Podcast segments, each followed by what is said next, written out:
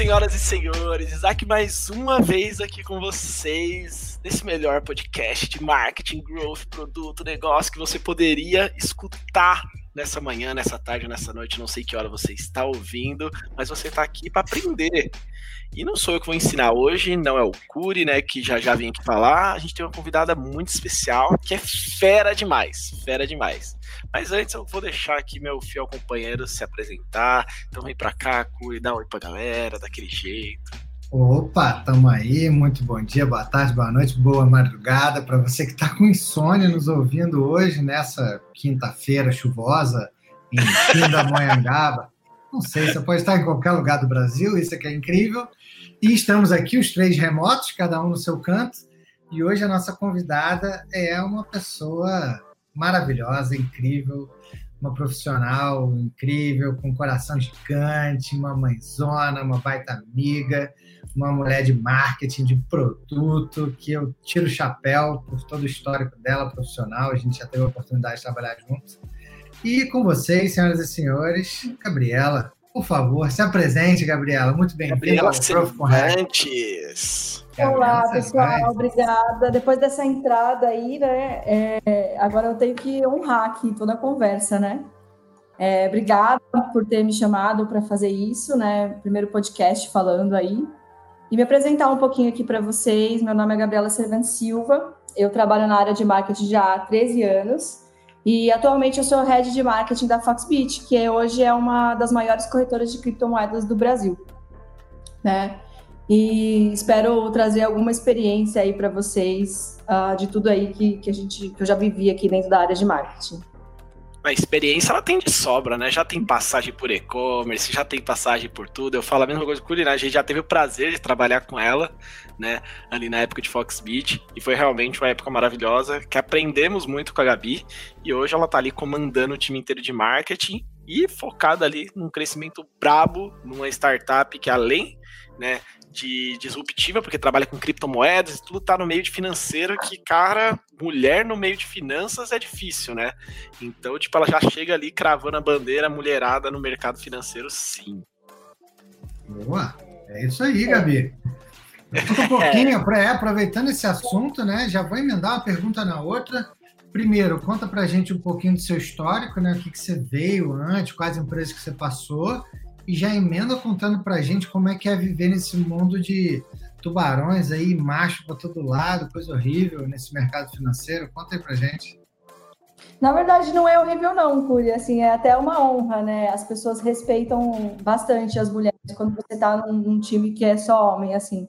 E realmente, assim, o mercado tem muito homem, não na hora de marketing, mas no mercado financeiro, assim, 85%, quase 90%, não só é, dos clientes, das pessoas que trabalham no mercado financeiro são homens, né?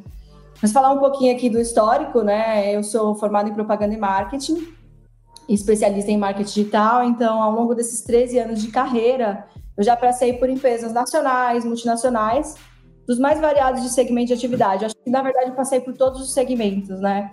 É, que são setores industrial, né, comercial de bens de consumo e prestação de serviço. Então, já trabalhei assim com empresa de tecnologia, desenvolvedora de softwares, então foi a primeira empresa que eu trabalhei. É, já em, trabalhei com empresa fabricante de troféus, todos na área de marketing, né? E aí, o meu maior skill, assim, os maiores cases que eu tenho e de conhecimento, né, dessa área de growth e performance, é e-commerce, né? Nada melhor do que o e-commerce para você é, usar todos os recursos, todas as ferramentas existem por aí. E, e, são os lugares onde você tem mais budget, né, para trabalhar. Então, é, é realmente uma escola, assim, para quem quer aprender sobre performance. Então, eu trabalhei sete anos, sete, quase oito anos em e-commerce, sendo e-commerce de material de escritório e informática, né, o Gimba.com, passei um tempo pela Calunga, é, e trabalhei também com produtos de beleza, né? Trabalhei na, na editora Abril, numa linha de produtos de beleza, um e-commerce feminino, e uma linha de um, um e-commerce também de linhas de produtos profissionais para cabelo. Então, tudo assim, um, um mundo feminino, né? É, depois fiquei um pouco dentro de uma agência de desenvolvimento, assim, a tecnologia nunca saiu de mim, e ainda bem, porque a parte de growth e performance é pura tecnologia, né? É falar com o desenvolvedor, é, falar com a área de técnica o tempo todo. E aí eu vim para essa parte de, de é, finanças, né? A finança sempre esteve na minha vida, é, é, desde assim de pequena, né? Sempre administrando negócios de família e tudo mais. E aí agora eu estou em corretoras de criptomoedas, assim, mercado realmente assim bem disruptivo, né? E todos na área de marketing. Caramba, hein?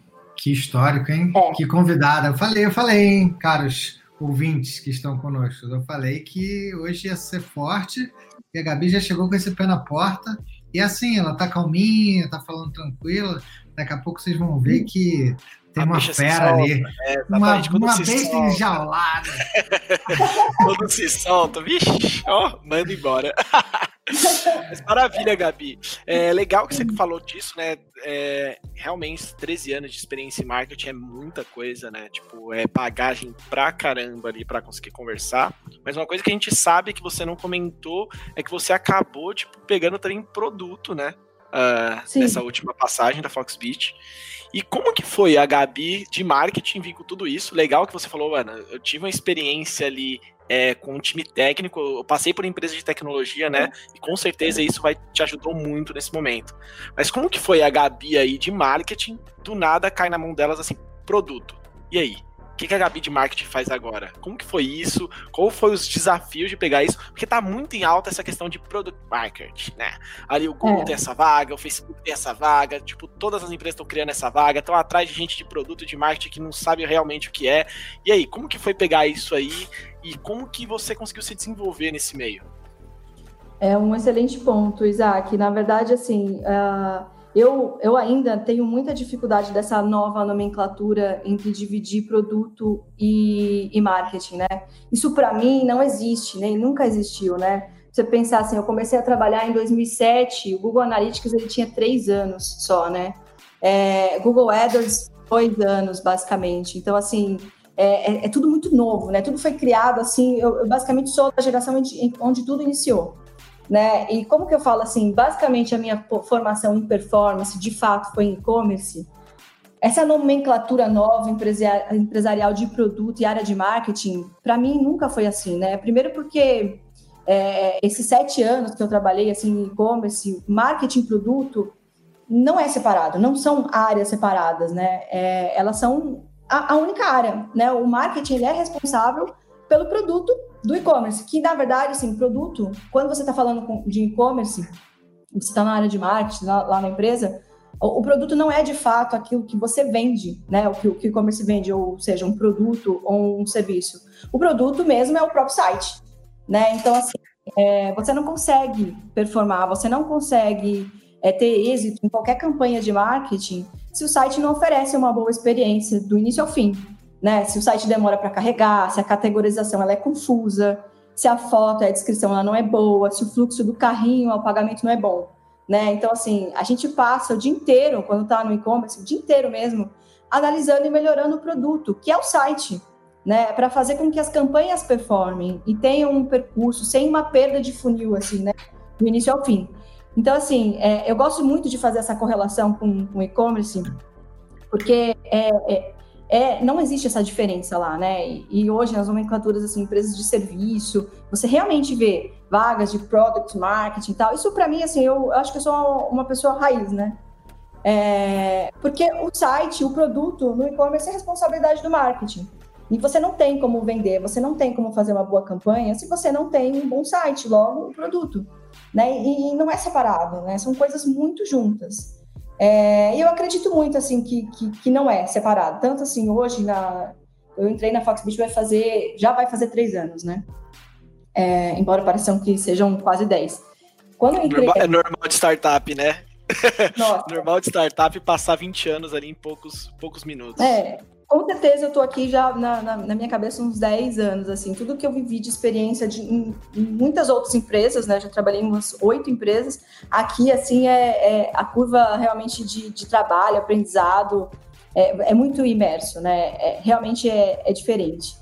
Mas é, a, quando eu entrei aqui era tudo completamente diferente, né? Um time de marketing que era muito grande, assim, tudo muito dividido, bonitinho e produto separado, né? E aí quando eu entrei assim, mas espera aí, a primeira coisa quando você entra numa empresa é começar a ver as taxas, né? Você não tem como fazer nada em marketing se você não sabe, você não vê os números, você não vê nada.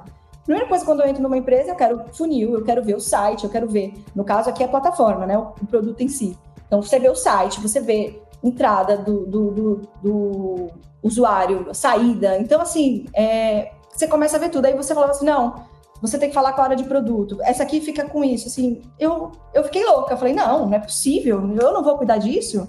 Então, eu sempre me senti dona do produto, por mais que de nomenclatura ele não fosse. Né? É, e aí, acho que, assim, uma das, dos maiores cases aqui na, na, na própria Foxbit é o aplicativo, né?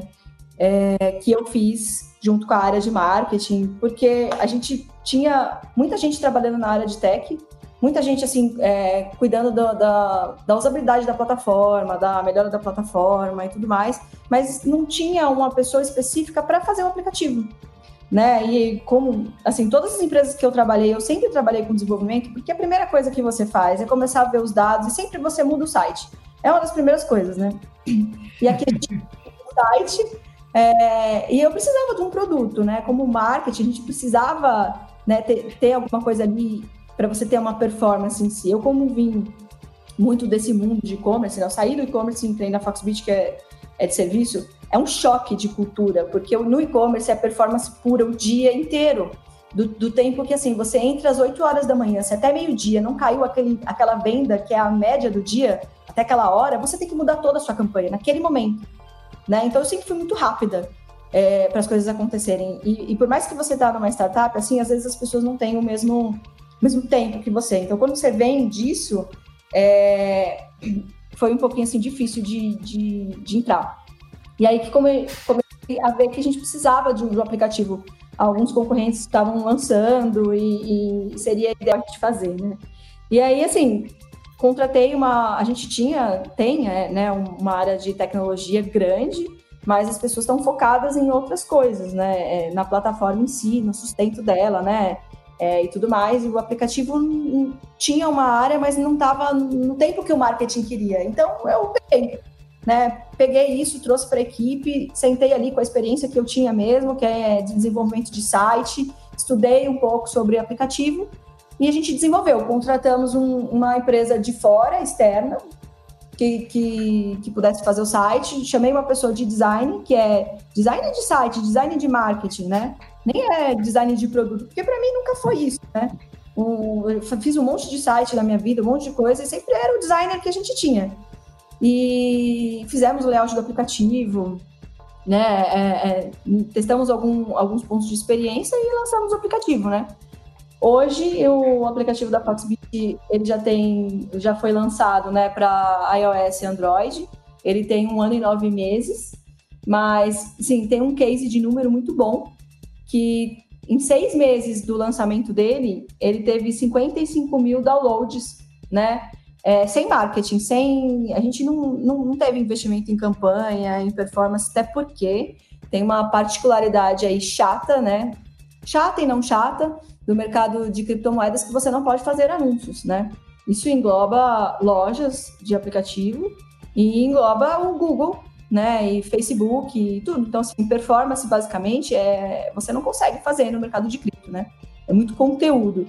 Então, assim, acho que é um case super legal, né? É... e hoje, um ano e nove meses, ele tem 44% da receita da Foxbit, ela vem do aplicativo. Então, assim, é, realmente, assim, ele pode não ter hoje a melhor experiência, porque não foi criado por né, o X, o Y, que essas nomenclaturas novas aí, né? É, é, eu talvez não seja o X, o Y e tudo mais, mas eu sempre fiz isso, então eu não tenho essa nomenclatura. Isso não existe. A diferença, assim, para mim, não existe. Caramba, que legal. Baita case, que, que, case, que case no bolso, hein? um aplicativo sem um time de produtos sair do forno, ser entregue e representar esse market share dentro da receita da empresa é realmente um belo número no bolso e acaba caindo naquilo, né? É, acho que eu, eu sempre tento é, deixar isso mais transparente possível quando as pessoas me perguntam de startup, né? Eu falo, gente, às vezes na startup você começa fazendo uma coisa, você termina, tipo, rodando pela empresa inteira, né? Então você tem mesmo passagem pelas vivências, às vezes você faz sem ter dinheiro, você faz sem ter, tipo, time, mas você consegue fazer. Você sempre vai dar um jeito de fazer. Você não vai ter um time, por exemplo, de tech maravilhoso, você não vai ter um time de design maravilhoso, né? Mas é uma frase que o, o Thales Gomes sempre fala, né? Que é o feito é melhor que o perfeito, né? Tipo, é uma coisa que eu também gosto muito de trazer. Cara, conseguiu fazer, executou, coloca no mercado, vê ali, sente, sentiu, trouxe resultado, aí você vai melhorando com o tempo. E foi isso que acabou acontecendo, porque, tipo, eu, é, eu uso a Foxbit ainda, né, para comprar criptomoeda, eu baixei e ouvi um aplicativo lindo agora, né? Tipo, eu falei, nossa, a Gabi deu um tapa no design do aplicativo e tá mais. tá maravilhoso. Que agora deve ter um UI aí, deve ter alguém cuidando mais dessa parte. E realmente, o aplicativo tá bonito pra caramba agora. É, eu acho que assim, nada melhor do que, é, é que hoje tem a nomenclatura, né? O MVP, e aí vai fazer o teste e tudo mais. Nada melhor do que você é, é, fazer e colocar no ar, e no ar mesmo você vai conseguindo ver o que está dando certo e o que está dando errado e vai mudando, né? Eu acho que assim, é, nesses todos os anos de experiência, eu fui sempre em todas as empresas que eu passei conhecida como uma pessoa que você pode pôr na mão dela que isso vai acontecer. E eu gosto de ser conhecida dessa forma, porque eu sou assim na vida pessoal também. As coisas não ficam, eu não sou gargalo de absolutamente nada, as coisas não ficam paradas na minha mão. Então, assim, é, realmente, é, as empresas que eu trabalhei, algumas não tinham budget nenhum de marketing, elas só tinham. Né? E assim, é muito fácil hoje você. Eu converso com muita gente, muitas pessoas do mercado, né? Mas é muito fácil você fazer marketing com dinheiro. Né? Eu queria saber como que você faz para tirar leite de pedra. É assim. Esse é o segredo. Exato, assim, eu, eu tenho uma, muita dificuldade de. Quando eu tenho dinheiro, eu não quero gastar o dinheiro, eu não sei, eu não sei trabalhar com muito dinheiro, já tenho essa diferença aí. Eu falo, opa, peraí, tem que performar, tudo tem que performar, porque quando você está numa empresa pequena, se você tem, vamos supor, 10 mil de budget, você não pode fazer um teste de 5 mil reais, entende? Então, você tem que. Nada pode ser teste, tudo tem que ser real. E você tem que fazer o negócio acontecer, né? Então é assim, você tem que ficar em cima, né? Do, de qualquer coisa que você vai fazer. Então. Caramba, hein, Gabi? Que demais. Eu tô imaginando a quantidade de inboxes e recrutamento que você não vai receber agora, porque você é uma marqueteira que não gosta de gastar dinheiro. Tá raro isso no mercado, viu? Vai bombar o LinkedIn para acabar esse papo aqui. Normalmente é give my money e vamos deixar e vamos fazer mais dinheiro com esse dinheiro. E realmente, você fazer dinheiro sem dinheiro é realmente um desafio muito grande, né? E deve, você deve ter contado com o NTag naquele de SEO, orgânico, ASO ali para as lojas para realmente ter esse resultado, que a gente vai querer saber um pouquinho mais para frente. Mas eu quero saber, você falou que era ali uma pessoa raizona, né? Falou, ah, não, eu sou marketing raiz né? Peitou, sou marketing raiz. Então, nada melhor do que puxar o nosso quadro, né? Hack raiz, e a gente quer saber ali realmente o que, que, a, o que, que a Gabi vai dar de dica hoje, né? Então, chama as guitarras, Curi, chama as guitarras. Vem, vem de guitarra que a gente quer ver o que, que é hack raiz pra Gabi, hein? Bom, gente, voltamos depois das nossas guitarras maravilhosas. E Gabi, você falou que aí é raizona. E aí eu quero ver você peitar esse seu raiz aí e esse é o momento, para quem não conhece, né? Quem tá caindo aqui de paraquedas nesse episódio, quer ouvir só a Gabi, veio por causa da Gabi, né? Normalmente o momento hack raiz é o quê? A gente fala pro nosso convidado dá uma dica de hack raiz dele, né? Uma coisa que ou ela sempre faz, ou uma coisa que para ela deu super certo, ela vem aplicando ao longo dos anos. Gabi tem 13 anos, né? Deve ter alguma coisa aí na manga que ela faça muito bem, que ela fala, já para não gastar dinheiro, né? Já que ela não gasta dinheiro, muito bem, é só que ela não rasga dinheiro assim a rodo no marketing, o que, que você faz que dá super certo, que você indicaria pra galera? Ó, façam isso, que isso dá bom. Cara, assim, hack raiz, na verdade, é você conseguir, na, na, minha opinião, né, você conseguir cruzar os dados de. Hoje a gente tem muitos dados, né? Começando aí por, por, por, essa informação, né? É a era da informação, a gente tem muitos dados. Eu falo com muitas pessoas e todo mundo assim, nossa, né, vem com mil, mil ferramentas de, de gráficos lindos, maravilhosos, né? É, empresas com um monte de gráfico no, na, na parede. Enfim, quando a gente chega para analisar, ninguém sabe fazer nada com aquele monte de número, né? É, é, o que eu mais vejo, assim. É, hack raiz, primeiro, ele vem de ferramenta, né? Então, assim, eu não faço nada sem o Excel, e é o Excel básico, assim. Eu não sou uma pessoa de tabela dinâmica, né? O Curi sabe, já trabalhamos juntos aí. Não sou uma pessoa aí, é, que sabe muito de Excel, mas eu uso muito o Excel. né, é, o básico, e o básico está ótimo. Analytics, né, é, é, as informações do Analytics que você computa no Excel e um, um, bom CRM ou até mesmo um admin, né? Qualquer coisa que você vai trabalhar, e-commerce, seja um produto, você tem ou um CRM ou você tem um admin. Você cruzando essas informações, né? Que eu acho que assim, a maior dificuldade das pessoas é, é cruzar essas informações para chegar num resultado. Então, assim, maior hack raiz para mim é um funil. Né? Você tem que saber exatamente como a, o seu público ele entra e quando ele sai e quais são as saídas desse funil. Então, assim, para mim é, é o, o que todo mundo deveria fazer e, por incrível que pareça, com esse monte de dados que todo mundo analisa, esse monte de ferramentas, é, às vezes as pessoas esquecem, as informações elas ficam por si só, né? Então você vê ali é, CTR, C, você vê todas as taxas, né, que a gente que a gente utiliza, mas as pessoas não sabem o que aquela taxa significa, né? Mais ainda assim que eu falo, né? Muita gente que eu converso fala assim: ah, Gabi, você é uma pessoa é, de exatas. Aí que ferrou, porque eu não sou uma pessoa de exatas, assim, nunca fui. Né? Eu sou uma pessoa de humanas, então assim, a única coisa que eu entendo é que aqueles números eles transmitem, transmitem respostas de pessoas, de nichos de pessoas com, com necessidades. É só isso que eu vejo. Quando eu vejo os números, eu vejo pessoas. Então, assim, nada melhor do que o funil. Você precisa entrar é, é, no lugar do, do, seu cliente, do seu usuário, seja o cliente da empresa que você trabalha, né? Entra ali, vê como que você entra nesse funil. Tá bom para você? Né? Como que você sairia? O que ficou ruim? São as saídas e é aquilo que você tem que melhorar para ajustar. Né? Você não precisa de ferramentas caras, você não precisa de, de, de, muitas coisas. Você precisa saber quem entrou, como entrou, planilha de Excel básica. Quem entrou, como que entrou, é, é, o que, que essa pessoa faz, se ela gostou, ela volta ou não volta. Isso, assim, para mim é, é, é, o mais importante, é super raiz, assim, que as pessoas hoje esquecem de fazer. Por incrível que pareça, né? Sensacional, Gabriela. É isso. Maior hack raiz para mim é o funil. Essa foi a frase, ficou. Vou tatuar no braço, em algum outro lugar visível, porque você vai nos lugares e as pessoas ficam falando desse bando de nome gourmet, né? E, e no fundo é o básico, né? Traz para o básico, volta, volta para a realidade. Traz os números aqui para a sua entrada, para o seu meio de funil, para o seu fundo e onde é que você está perdendo gente. E aí, quando você tiver esses dados em mãos, você tem tomada de decisão, né? Porque um monte de dado solto não diz nada. O importante é tomar a decisão. O que você acha, Isaac? Eu acho isso maravilhoso, porque é uma coisa que eu faço, né? É, e eu aprendi, né, no caso, foi com a Gabi, com você, a olhar o funil detalhadamente, né? Isso há 3, 4 anos atrás, né? Olhar exatamente, detalhadamente o funil, que é o quê? Aí eu vou lá hoje, né? Eu vou na primeira parte do funil, interajo, tento entender o que que vem ali, aí depois eu desço, ah, o que, que precisa mudar aqui? Normalmente mais um, aí nesse mais um aqui já no produto, fala, não, a gente precisa arrumar isso, isso, isso, isso, porque o fluxo tá errado, a gente precisa arrumar isso, porque isso vai impactar tanto, fundo de funil, tanto, ah, pós-funil, retenção, indicação, tudo isso. Então, realmente, se você olhar ali o, o drop-down de cada né, parte do seu funil e você entender o que seu funil. Porque seu funil não é a mesma coisa que o funil do vizinho, né? A grama do vizinho é mais verde. Não, o seu funil é totalmente diferente do seu vizinho, né? Porque é um negócio diferente, é um formato diferente. Você tem que entender, né? O que você está fazendo ali no dia a dia. Isso é maravilhoso.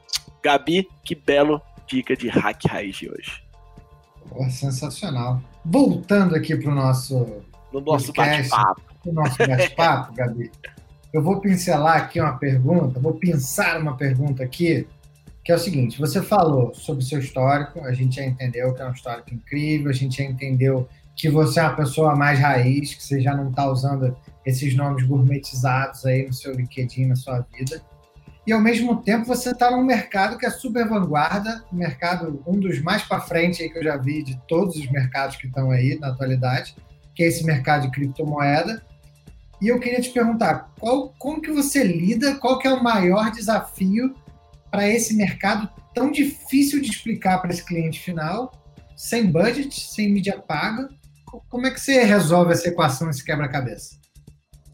É, na verdade é uma equação que a gente tem que resolver todos os dias, né? Mas assim, é, como eu gosto de pensar muito no, no, no usuário, na pessoa, eu não gosto de falar usuário, né? É, é uma coisa que as, pessoas falam muito, a gente acaba falando, mas assim, no seu público. E, e, aí a gente começa a entrar assim em termos de sociedade, né, e algumas outras coisas, né? Então assim, que eu cheguei a uma conclusão. o maior desafio assim de trabalhar nesse mercado, né? Acho que não só de criptomoeda, o criptomoeda um pouco mais avançado, mas no mercado financeiro e avançando para a criptomoeda, eu acho que é a, a, educação financeira, né, de base do povo brasileiro, que o povo brasileiro não tem. Então isso é, isso é realmente um grande problema. Então assim, a pergunta diária é como é que você vai explicar o investimento de um ativo digital para uma pessoa que vive com a conta negativa? ou que é, reserva um pouco, né? O pouco que recebe, o pouco que poupa em uma poupança. Então, assim, é. é... Se poupa, né? Se poupa, ainda tem esse detalhe, se poupa. Como é que você Exato. vai explicar para essa pessoa que a poupança está rendendo negativo para ela no final de um ano? Você não. Você tem que falar na, na, na verdade, você tem que entrar na parte educacional, né? Que, que deveria vir de base, que não vem. Então, você tem que começar ali do início, né?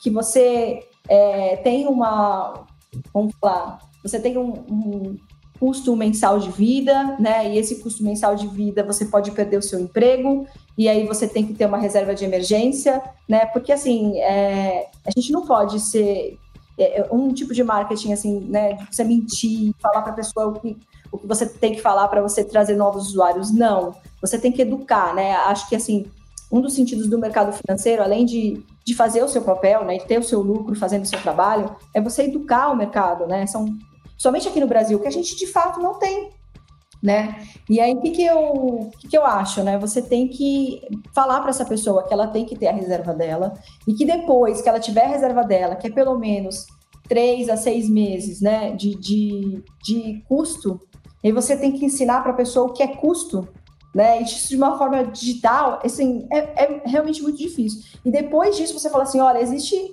investimentos, né? Você pode investir porque você pode render mais, você pode fazer o dinheiro trabalhar para você. Então assim, a gente começa de uma educação de base, né? Para depois chegar ali na parte de investimento. Então assim, é, hoje a estratégia da Foxbit a gente tem é, uma estratégia voltada para as pessoas que são muito leigas né, no mercado financeiro. Então, a gente tem esse papel aí é, de educar a sociedade, né, para que ela aprenda e depois ela venha, né, que é que a gente conversa muito aqui, sempre foi falado, é a gente nunca vai pedir para a pessoa investir o dinheiro do leite, do filho. Porque muitas, muitas vezes a pessoa vem, né? A, a, o problema da pessoa ser leiga, ela acreditar que é, é realmente assim, é, é, um outro câncer, né? Que eu vou entrar aí do mercado, que é a pirâmide financeira que ela só existe por causa da educação financeira que, não, que as pessoas não têm. Porque uma pessoa chega para ela e fala assim: olha, você tem um investimento garantido de, de 20% em um mês, ou 100%, 200%, uma coisa que, que se a pessoa tem um nível básico, bem básico, de entendimento do mercado financeiro, você sabe que isso não existe, não é possível existir, isso é um, um charlatão, né? É, então, assim, a, a gente fica nesse mix de educação, né, e de falar assim, olha, depois que você tem esse dinheiro, né? Depois que você você está resguardado aí, você pode investir. E o, o Bitcoin ele é um ativo que você deve considerar aí na sua carteira, né? Aí você tem que falar de diversificação, enfim. Então, assim, a gente tem um público é, que, que essa é a educação de base que a gente faz, aí, e tem outras entradas, né? Já tem pessoas que já têm esse conhecimento, e aí elas você consegue fazer uma comunicação diferenciada, direta para cada um. São pessoas que já estão investindo em bolsa, pessoas que estão investindo né, em outros ativos, e até mesmo você consegue falar com o trader, né? Mas assim, realmente é, é um desafio diário, não é fácil trabalhar com, com esse mercado. Mas assim, a pergunta também é, né? É, também tem que marketing que é fácil, né? Existem é, muitos nichos de mercado super difíceis de trabalhar, né? E, e eu acho que o, o lindo do marketing é realmente isso, né? Você consegue trabalhar é, é, todo esse conhecimento que você tem, você consegue trabalhar com qualquer mercado. Né? É, é difícil, mas se você tiver um mínimo de conhecimento de pessoas é, e ter o tato ali, você consegue trabalhar. Você precisa entrar na necessidade, né? Boa, é caramba, muito legal. Né, e esse ponto que ela. Não, e só complementando o que ela falou, esse ponto, né? Eu acho que a, não sei se é porque eu tô muito incluso em startups, né? Tô muito na bolha ali vivendo, mas é, a, o marketing das startups estão muito preocupado com essa parte de educação, né? Estão sempre preocupados e começando a levantar essas bandeiras em, em diversos setores, não só no setor financeiro, né? Então está sendo bem legal ter entender isso, né? Que tipo, a gente vive num, num país que a educação é muito precária, né? E que realmente a empresa precisa investir uma parte do ali do seu time de marketing, uma parte desse dinheiro para ajudar a educar minimamente o seu usuário, né? Para o seu usuário vir mais qualificado para dentro do seu produto, né? Porque é um grande problema, e aí eu acho que, tipo, se eu bater um papo com uma pessoa mais velha, um dinossauro do marketing, o cara vai falar, não, mas eu vou educar e o cara vai pro, talvez pro meu concorrente, né? Como que eu vou saber se o cara vai vir? Eu já pode até ter essa questão. Mas, cara, não é só isso, né? É uma preocupação muito maior que não é só realmente, talvez, fazer dinheiro, né? É realmente devolver, talvez, um pouco para a sociedade, um pouco do que você está trazendo para o bolso, né? Não sei se esse é o caso da Foxbit, mas eu acho que tipo tem muitas startups levantando sim essa bandeira de educar ali o mercado de maneira geral, dando muito conteúdo gratuito, blog, YouTube. Vixe, ali você tem a rodo, né? É, é, Isaac, você falou, você falou num ponto assim que é muito importante, né? E assim, por que o, é o mercado financeiro que hoje você mais vê isso? Acho que não é, não é só porque você está no mercado financeiro ou em startup, né? Porque você está tra trabalhando assim, o mercado financeiro não deveria ser uma nova era, né? Para o público, mas é.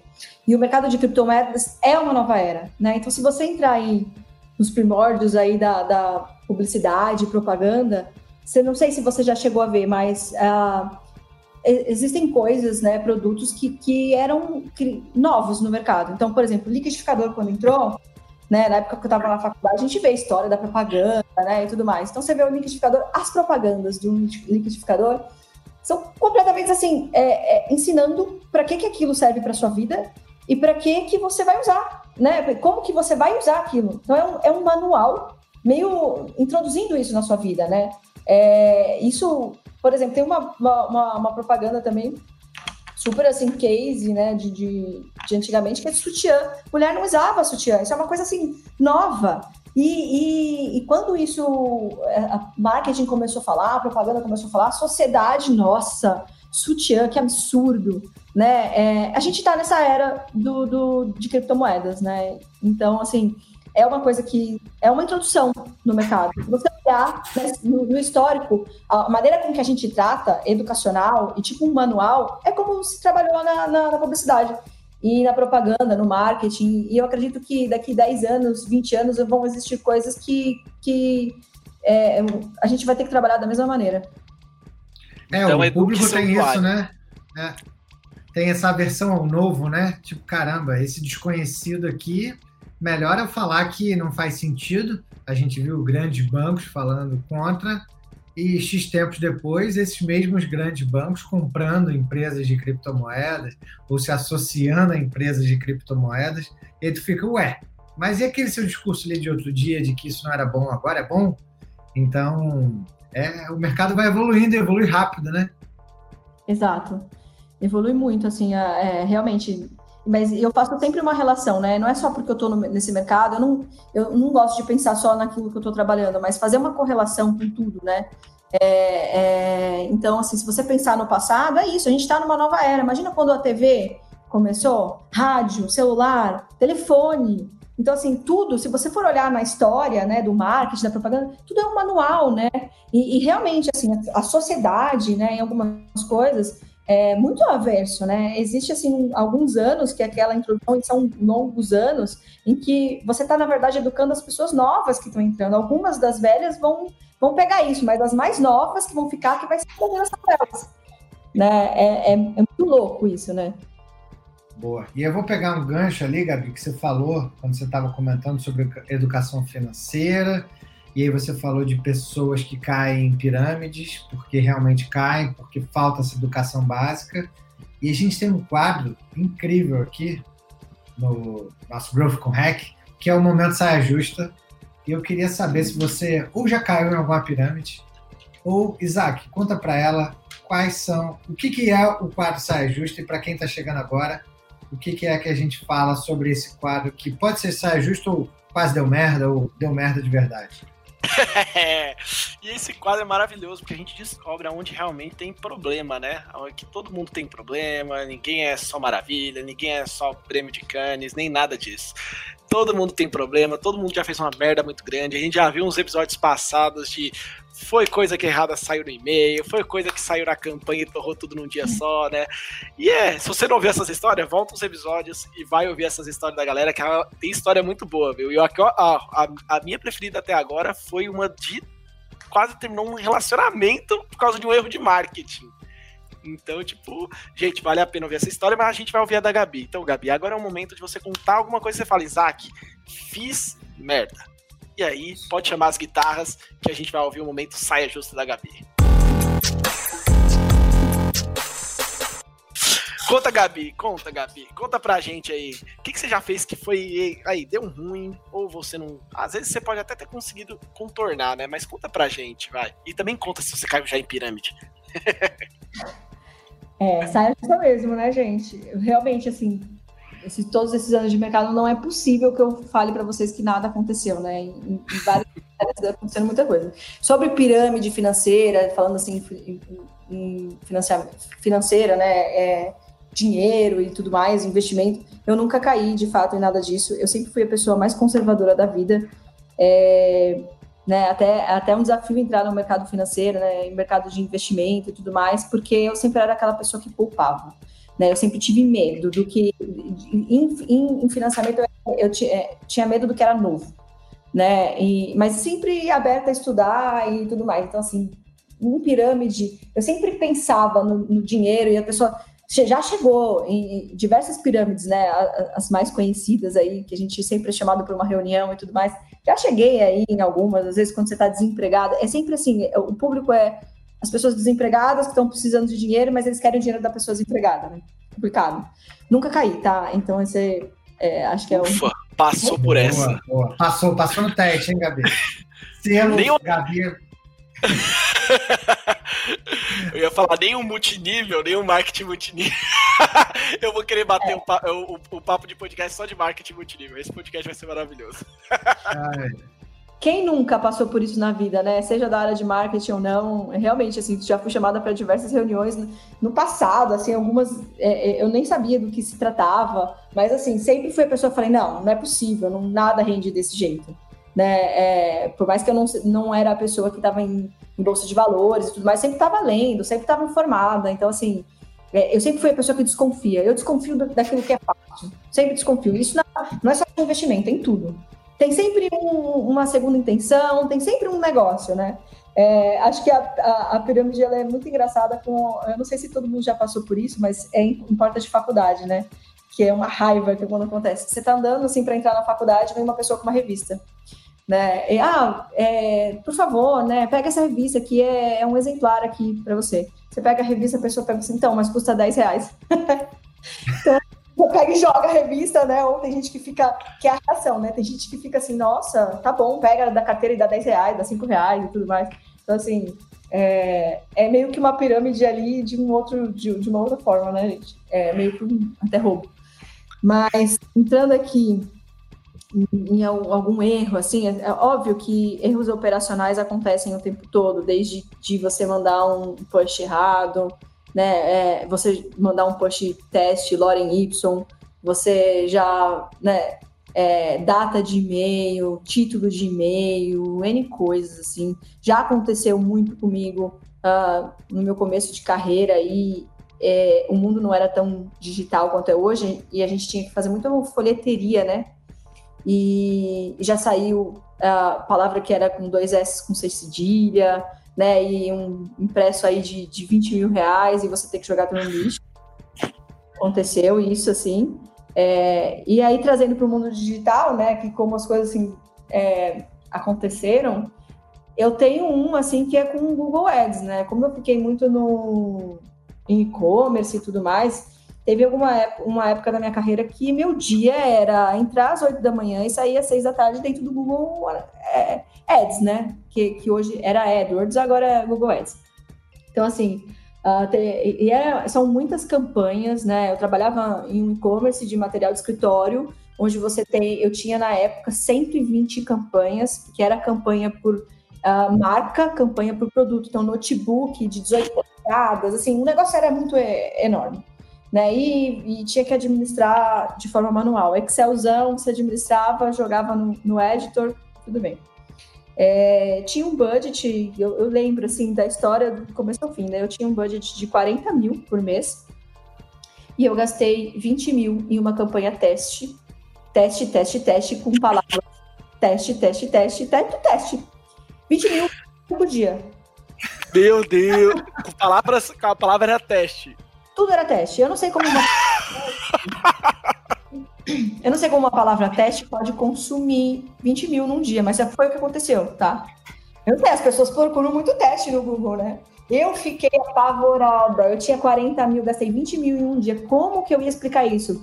E era num momento onde a gente mandava. E-commerce é muito acirrado, assim, diretoria, né? Tudo mais. Você tem que. É, é eu mandava e-mail diário, porque a gente não tinha esses testes, né? Essas coisas que já são automatizadas, né? Eu fazia uma minha planilhona lá, todo dia que eu chegava às 8 da manhã, fazia o resultado do dia seguinte. Quando eu fui fazer, preencher, e a campanha estava rodando, porque eu subi ela por Excel, não entrei lá pelo Ads nem nada, e assim, foi teste. 20 mil, assim, gelei. Falei, meu Deus, como que eu vou explicar isso? Como eu vou explicar isso? Eu não tinha como explicar 20 mil um dia, né? Aí, assim, também não queria falar e eu fiz uma estratégia, né? Falei, puta, tenho aqui. Era assim, começo do mês, 20 mil, eu tinha mais, eu tinha mais 20, né? E, e tinha meta de ROI, que você trabalha muito com meta, né? A, a meta tinha que ser acima de 7. A gente estava trabalhando num, num, momento aí de uma, de uma conta que tinha um, um, um ROI aí de 6, e eu tinha que, aquele mês eu tinha que bater uma, uma meta de 7.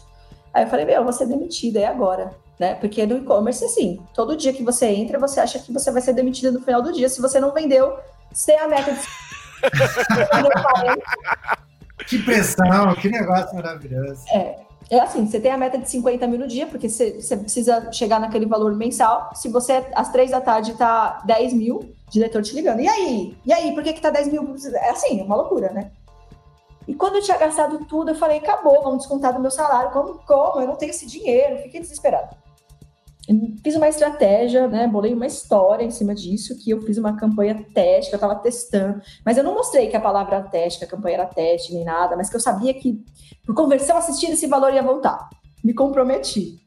Aí falei, beleza, né? Agora eu não vou dormir. Acabou. 20 mil reais, eu vou ficar colocando aqui no dedo um real, um real, um real. Aí que eu fiz, arranquei todos os produtos da campanha, né? A, a, coloquei só os que vendiam. Só. Então, é, o e-commerce tinha 2 mil SKUs, eu deixei aquela campanha daqueles 20 mil reais com, com 50 SKUs. Só. Meu Deus. Ousado. Eu só vou deixar o que vende. É o pareto do pareto. É o pareto do pareto. É pessoal de, de né, e-commerce tem pessoal de compras que cuida de, da, da compra do produto e, e, se compromete com a venda daquela categoria, daquela marca. Tinha gente ali que queria me matar porque aquele mês, não sei porque, não estava vendendo. Eu falei assim, ah, que às vezes você anunciava é, folha sulfite, você anunciava caneta, que tem um tipo, assim, ticket médio, né, que não compensa. Peguei, tirei tudo, tudo, tudo. Assim, gente, eu fiz um ROI de 12. ROI de 12 e vendi, consegui reverter nos próximos dias, né? Deu um fechamento no mês. Mas, assim, realmente, eu não dormi, eu não fiz nada. E isso se tornou uma nova estratégia para a campanha. Então, assim, realmente a gente parou de trabalhar todos os SKUs é, esses produtos eles ficavam como prateleira, mas eles não eram com, com, de compra recorrente na área de, de, de, compras, e a gente passou a escolher é, menos SKUs, mas comprar em quantidade para ter preço me melhor, para ter venda dele dentro do Google. Então virou uma estratégia que aumentou o patamar da, da campanha, é, também aumentou do e-commerce. Então, assim, foi um erro que me marcou demais, porque, de verdade, gente, eu fiquei um mês inteiro sem dormir. E fiquei com muito medo. Mas. Rapaz, assim, ainda saiu com estratégia, olha. Eu, a, a é merda tava grande e saiu com estratégia boa ainda depois. Se todo mundo aqui no mercado que errasse saísse com uma estratégia positiva assim, o mercado tava feito, estava dentro. É aquele negócio, é. né? Errar, errar e aprender rápido, corrigir a, trocando a roda do carro em 80 por hora e ver se isso vai dar certo. Se não der certo, o carro capota. Se deu certo, o carro tá ganhando lá a corrida, né? Foi isso, foi isso que aconteceu comigo. Assim, no final foi um meio que um case, né? Mas assim, é, foi, foi, foi, terrível o momento em que eu, eu vi assim que isso aconteceu. Eu, porque você se pesa também, né? Você sabe da responsabilidade que você tem. E, e consumiu, gente, foi menos de 24 horas. Eu fiquei, assim, horrorizada. E eu não sei como que buscam tanto teste no Google, mas, enfim, eh, se tornou... Olha, Gabi, fiquei, fiquei curioso com isso agora. Já fui aqui no Google Trends para buscar a palavra teste. Ela estava muito em linha, viu? Nos últimos cinco anos, historicamente. Na verdade, aqui desde 2004, está ali numa casa normal. E aí explodiu agora de março para cá, porque provavelmente a galera tá buscando teste do Covid. Teste de Covid. E aí aumentou a busca pela palavra teste. Mas assim, tem uma busca bem relevante pela palavra teste, viu? Eu acho que. Não sei que público que é esse que está clicando sempre em teste, mas eu imagino que você tenha esgotado a sua, será, será que é dev? por algum motivo. Será que é deve querer testar alguma coisa? Tem teste do colégio, prova. Teste Nossa. do quê, gente? Quem Teste vai no do- Google e bota só teste?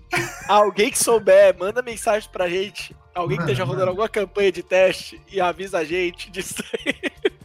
E quem quiser fazer uma campanha de teste, sobre uma campanha com a palavra teste, vê quanto que tá esse CPA aí, vê quanto tá esse CPC, que a gente ficou curioso, viu? Mas que bela história, Gabi. Que bela história. Eu me diverti. Não sei vocês aí de casa que tá escutando, ou lavando a louça, ou fazendo o que você tiver, mas eu achei maravilhoso. E que ótimo aí, ó. Saiu mais uma estratégia do, bol do bolso, né? Assim, ó. Pá! Aqui, ó. Ó, eu falei, ela deve ainda ter peitado, né, no final ainda. Falei que ia dar certo, deu certo. Porque realmente, growth é isso, né? Growth é teste. Se você não testar, você não tá, tipo, ali fazendo. A gente já teve uma aula quase de teste AB, né, Curi? Ali com outro convidado. E é realmente isso, teste, teste, testou, deu certo. E aí saiu com a bela da estratégia mesmo, depois de uma bela de uma bosta. É o que dá para aprender com isso, assim, a gente não pode ter medo de fazer teste, né? É, eu, eu ainda era nova, tá? No, no e-commerce, acho que eu tinha uns quatro meses só. E você tem medo de chegar e já sair mudando tudo, né? Então você vai mudando as coisas ao- aos poucos. E você tirar todos os SKUs do. Você realmente está mexendo com um negócio. Você não está mexendo só com a campanha. Porque isso vai impactar na compra, né? Na, na- na negociação com as marcas que, que você tem. Então, assim, o que eu aprendi com isso é que a gente não pode ter medo de testar as coisas. Né? Houve aí um aprendizado de, de, de fato, ficar muito em cima, né? E qualquer coisa é muito sensível no marketing. A gente está tratando de dinheiro e poderia não ser re- reversível.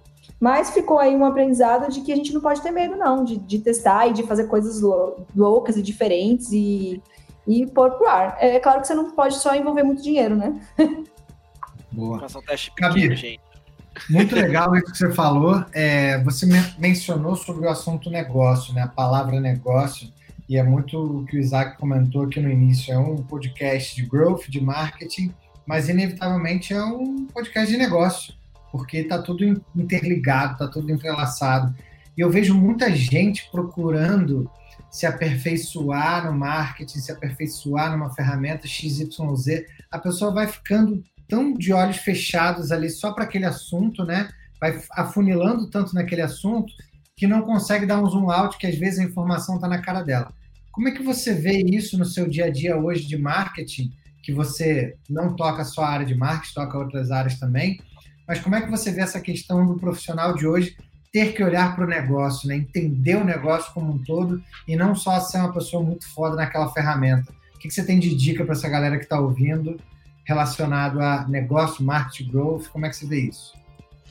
Então, na verdade, como eu já falei, né, eu, eu sou uma pessoa bem raiz e eu sempre gostei muito da estratégia de marketing, né? E quando você vai fazer marketing, quando você entra numa empresa, a primeira empresa que eu trabalhei, eu já de cara dei, dei de cara com negócios, né? Porque assim, você não tem como fazer ali a sua parte. Não adianta você ter só uma ferramenta, você, ah, sou especialista em Google Analytics, mas o Google Analytics traz, traz o que para a empresa? Porque no final tudo tem um objetivo, que é o aumento da venda. Só que é uma, uma empresa ela funciona como uma engrenagem, né? Então você tem um produto, você tem a área que compra o produto, que te, traz uma negociação, um preço, né? Isso a gente está falando de um produto físico, né? Você tem um- uma negociação de um preço bom. Então, assim, é, como eu trabalhei, isso para mim sempre veio natural. Como eu trabalhei em empresas pequenas, com pouco dinheiro e com poucas pessoas, era mais simples de você conseguir dar um 360 e ver tudo, né? É, então, por exemplo, eu trabalhei numa, numa fábrica de. fabricava troféus. Então, assim, eu entrei lá para fazer o marketing, só para fazer o marketing, né? E como se fosse, assim, só fazer o site e vender, que é que geralmente qualquer empresário que vem contratar ou quer ter uma área de marketing de início, ele olha para você e fala assim, eu quero vender. Né? E aí você fala, legal, vamos vender. E aí você tem que, você vai lá e, assim, eu não consigo, não sei quem consegue, mas eu não consigo chegar e entrar e falar assim, vou fazer uma campanha aqui, sem pesquisar o público-alvo. Isso é muito complexo, assim, eu pelo menos toda é, eu presto consultoria também, né? Trabalho na Foxbit, mas presto consultoria porque eu gosto de, de, de, trabalhar em diversos segmentos, né? Justamente pelo que eu falei, que o marketing é aplicado em absolutamente tudo e a gente tem que ter a cabeça aberta. É, e quando você entra, assim, eu não consigo não pesquisar. Pelo menos eu, eu demoro assim, pode até ser muito, mas um mês ou é, se a gente for falar em consultoria em horas, 60 horas para eu estudar pontos fortes, aquele negócio, né? Se você entrar lá, quem está entrando aí na, na, na, faculdade sempre vai ver aí marketing, é, análise SWOT eu uso para minha vida inteira. Pontos fortes, pontos fracos, fraqueza, né? Então, assim, isso eu vejo da, da empresa, que sempre entro, né? Eu estou fazendo alguma coisa, eu entro na empresa e vejo, então você tem que ver um negócio 360. Você tem que saber o que, que a empresa vende, como que essa empresa vende, como que é o negócio dela. Primeiro você tem que saber de você, né? Da empresa que você trabalha, para depois você olhar para o seu concorrente. E o que, que o concorrente é, ele, ele faz? E depois você olha para o público. Qual é a necessidade do público? O que, que eu posso adaptar para a necessidade do público? Né? É, então, assim, nessa empresa que realmente. Tá todo mundo anotando, gente? Tá todo mundo anotando essa aula da Gabi aí? Vamos lá, hein?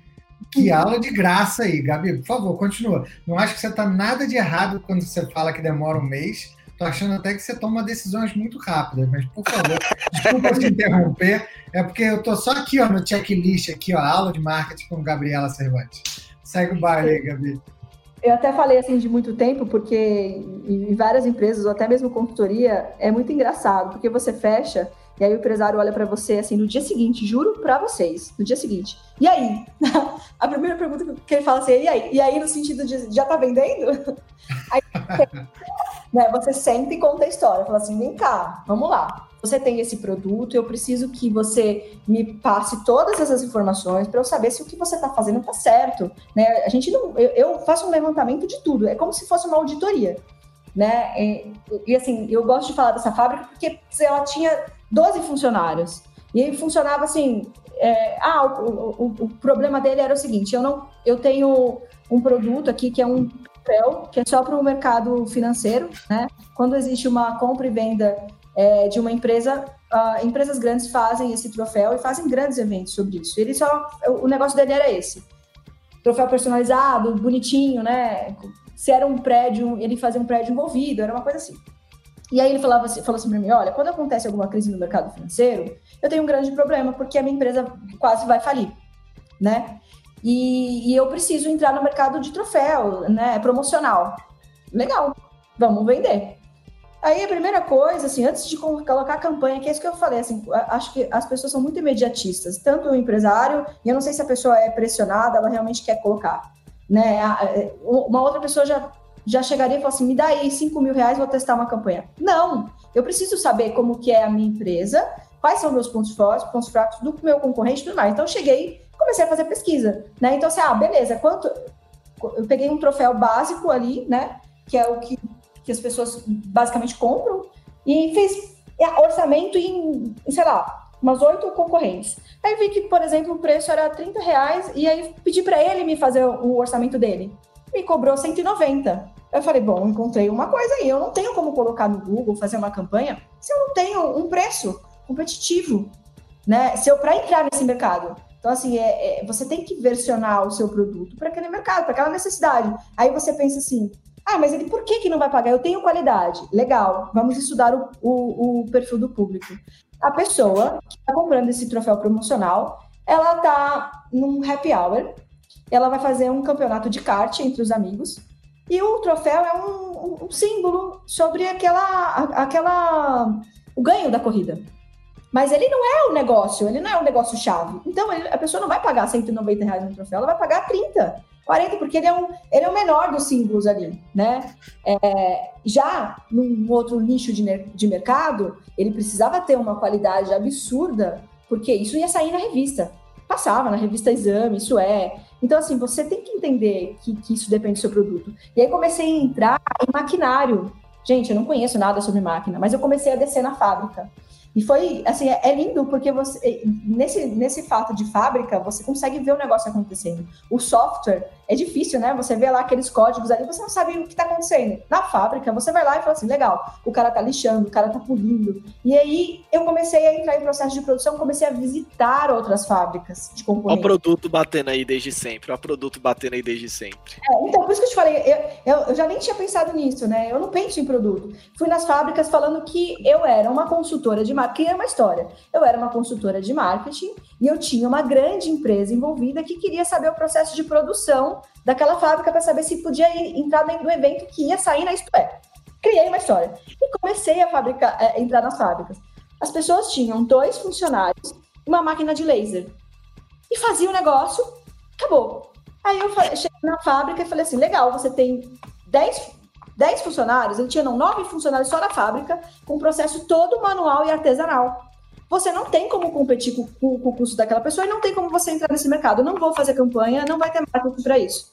O, o que, que, a gente pode fazer é, sim, concordo, né? Uma empresa não pode ficar presa a um, um único tipo de produto, não é bom, né? Porque aquele mercado tá ruim, né? Aquele nicho de mercado tá ruim, você vai falir, porque ele vai deixar de, de usar aquilo, não é, é, na escala de produto, não é um produto essencial, né?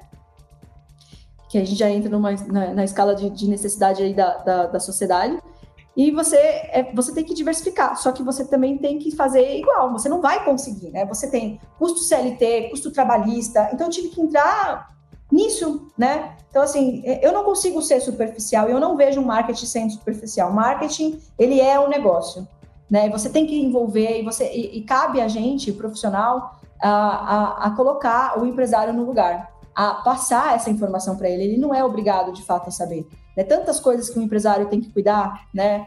É, é, e você tem que fazer o seu papel de explicar para ele o quanto é ruim você querer gastar o dinheiro, né, à toa para fazer, porque acho que assim muitas pessoas até conversam, eu converso com muita gente. Muita gente fala assim: "Não, mas o meu chefe está me pressionando, eu tenho que fazer a campanha".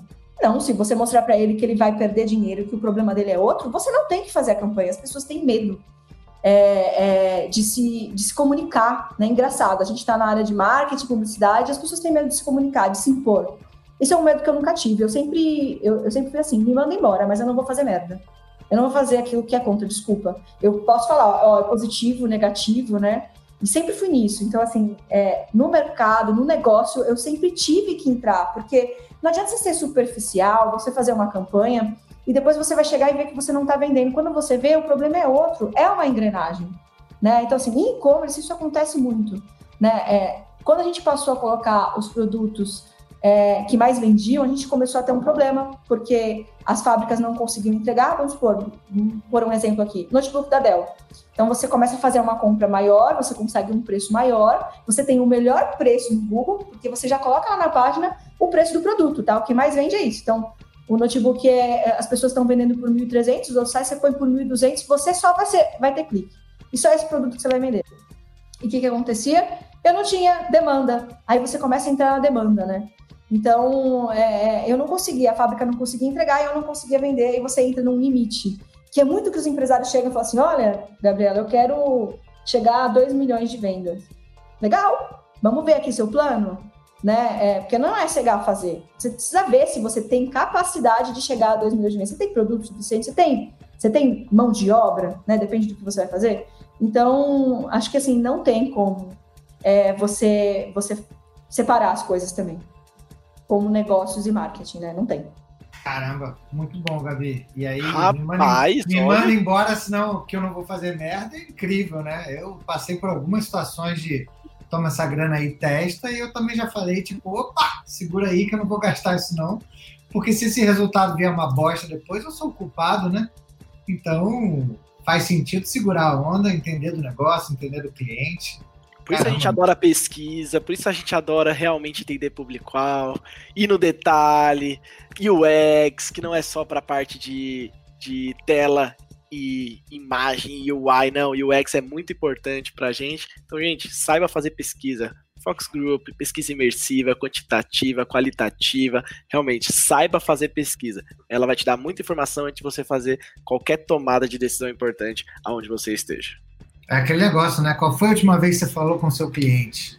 Rapaz, isso daí tá tanto BO. Nossa, meu Deus do céu. Isso é maravilhoso. E uma, uma coisa que aconteceu recentemente comigo, e é bem legal nesse ponto aí de pesquisa, e você entender o usuário, né? Foi com a minha professora de inglês. Tô fazendo aula particular de inglês, né? E aí lá com ela, não sei o que, ela falou: Nossa, preciso entender tal coisa, tal coisa. Eu falei: oh, mas você tem já 20 alunos. Ué, pergunta para eles. Ah, mas como que eu pergunto? Ah, manda um formulário anônimo, pergunta. Nossa, mas dá para fazer isso? Mano, puf, explodiu a cabeça dela. Aí ela começou, já aprendeu o que é NPS, tá rodando MVP, tá fazendo não sei o que. E pronto, ó, puf, abriu a cabeça dela realmente só de entender o que o público dela queria. Né? E, tipo, uma coisa que a gente super queria era, às vezes, tipo, treinar o inglês com outras pessoas, que a gente não acha. A Fly começou a unir pessoas, né? Tipo, no caso, ah, ó, tem um aluno tal que tá no mesmo nível, unir, por exemplo, marca uma call e resolve isso. Coisa super simples, mas se ela não tivesse escutado o usuário dela, ela nunca teria executado, né? E isso agora, imagina em escala grande, com pessoa com milhões, né? Milhares de funcionários, milhares de usuários, né? O quanto que isso não é importante. E hoje você tem dados, você consegue fazer isso de forma muito mais ali, olha, escalável no seu negócio, né? Então, gente, entenda seu usuário. Boa. Exato. Vamos para nosso nossa saideira de hoje, Isaac? Vamos para nossa saideira. E a gente finaliza hoje, basicamente. Né? Eu acho que o papo com a Gabi está sendo muito bom. Mas Gabi tem filhão, né, gente? A gente tá gravando agora à noite, já já ela precisa, já, ela, ela já já tá mandando a gente ó, um chute no nosso bumbum, né? Falar, gente, precisa ir pra casa, né? Buscar o filhão e tudo. Então a gente vai quase finalizando por aqui. Antes da gente finalizar, a gente tem aquele quadro maravilhoso que é aquela propaganda básica, né? Que não é propaganda, tem aquela publicidade básica que não é publicidade, que basicamente a gente indica alguma coisa, e dessa vez não é só a Gabi que fala, eu indico, Curi indica, Gabi indica, alguma coisa que vai te ajudar.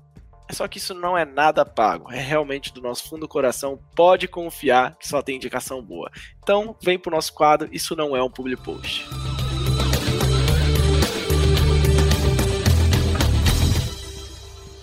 Bom, gente, quem vai começar esse não é o Public Post de hoje? Quem começa? Quem começa? Pode começar, se quiser. Olha, manda bala, Gabi. O que, que você vai recomendar pra gente? O que, que você vai recomendar pra gente? Gente, eu vou recomendar o Power BI. Tá? Eu, por muito tempo, usei muito Excel e muito no dedo, né? As coisas não eram imputadas automaticamente e acho que isso é um problema, né? Quando você começa a ter é, muito trabalho, muita gente dentro da área, né? Muito reporte, você perde tempo no manual, mais tempo do que a pessoa pensando na estratégia, né? É, e eu acho que o Power BI é uma ferramenta excelente hoje, que você pode fazer as suas análises, você pode ter os dashboards automáticos, sem que você tenha um profissional que fica todo dia indo lá nas suas redes sociais e colocando quantos seguidores você cresceu, né? É, quanto, quantas vezes vendas você teve hoje, né? Quanta, qual a sua taxa de, de, de rejeição de hoje e tudo mais. Eu fiz isso por muito tempo manual é, e acredito que o Power BI é uma ferramenta assim que deve ser essencial na área.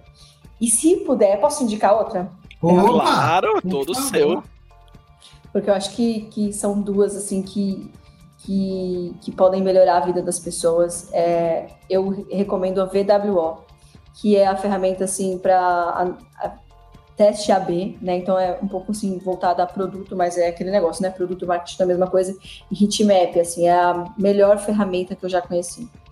Então, acho que as pessoas têm que conhecer e, e, e dar uma olhada lá, entra no site e, e ver. A, a VWO você consegue filmar o que as pessoas estão fazendo, né?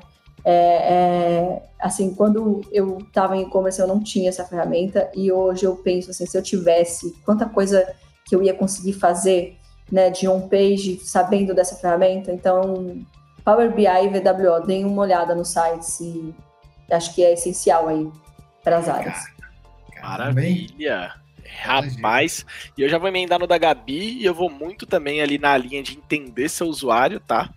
E já que a gente falou de pesquisa, nada mais justo de também recomendar coisas para como você pesquisa, né?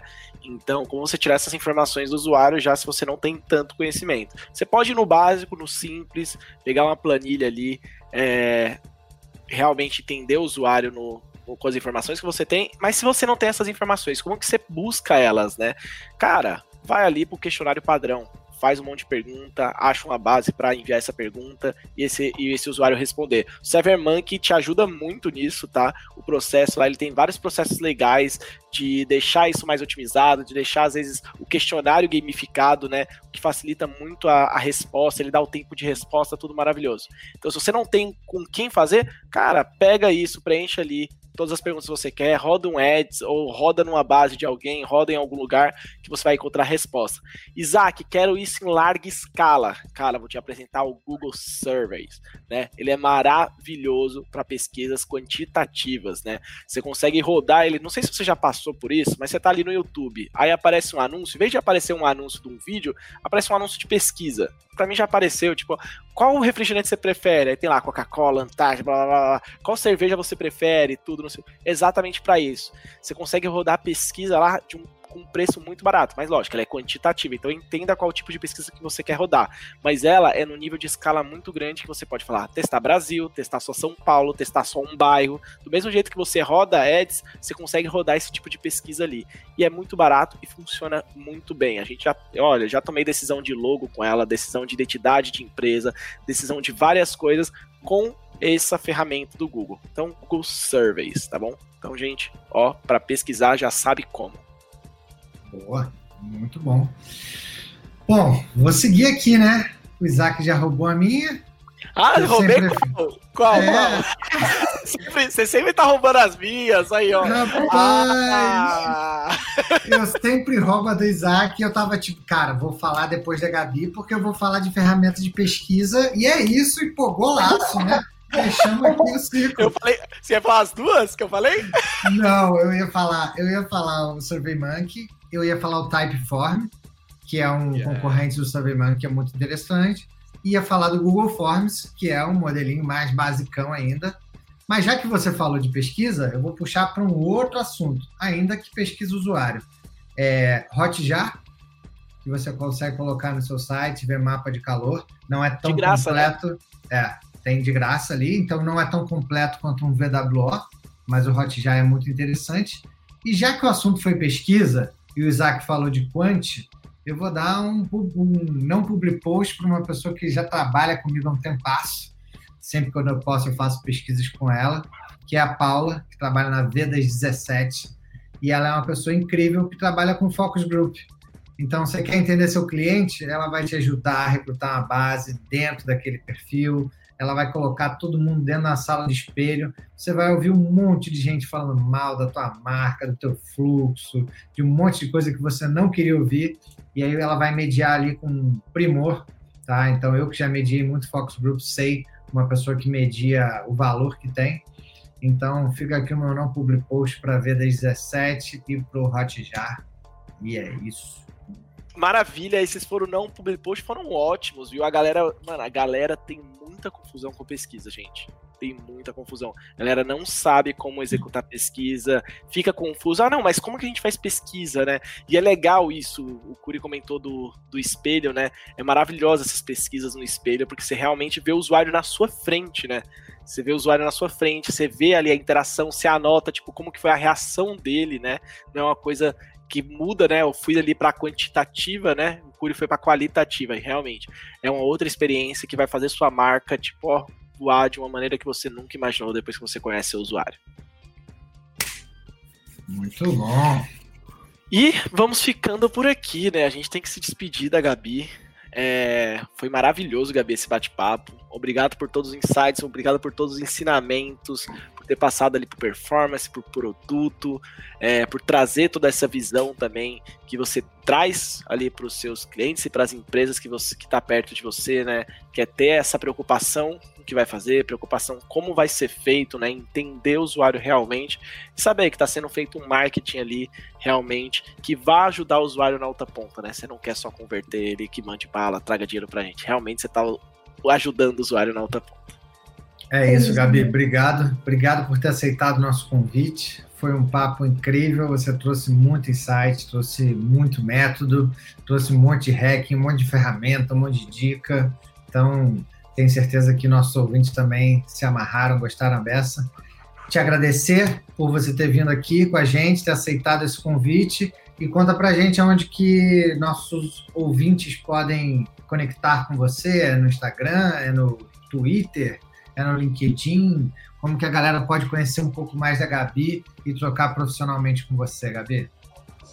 Que é isso, pessoal, assim, agradeço muito, assim, gosto muito de falar, acho que essa conversa, assim, uh, falta muito, né, no mercado, eu sempre senti essa necessidade de falar sobre marketing com pessoas de marketing, é muito bom estar aqui com vocês e, e espero ser chamada mais vezes, tem bastante outras histórias aí para a gente conversar, Estou é, sempre aberta no meu LinkedIn, tá? As redes sociais são mais pessoais, não nenhum problema também de me encontrar, mas profissionalmente eu estou sempre aberta para diversas conversas de, de, outros segmentos, trocar ideias, né?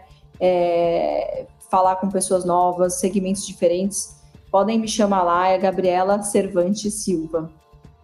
Você pode me encontrar no LinkedIn. Maravilha, olha aí, adicionem ela, gente, vá bater ali, ó, mande mensagens para ela que ela disse que vai responder todo mundo porque ela não gosta de dormir, viu? Eu já recebo, eu recebo mensagem dela às vezes de madrugada. Então ela não gosta de dormir não, então pode mandar mensagem que ela vai adorar bater papo com vocês.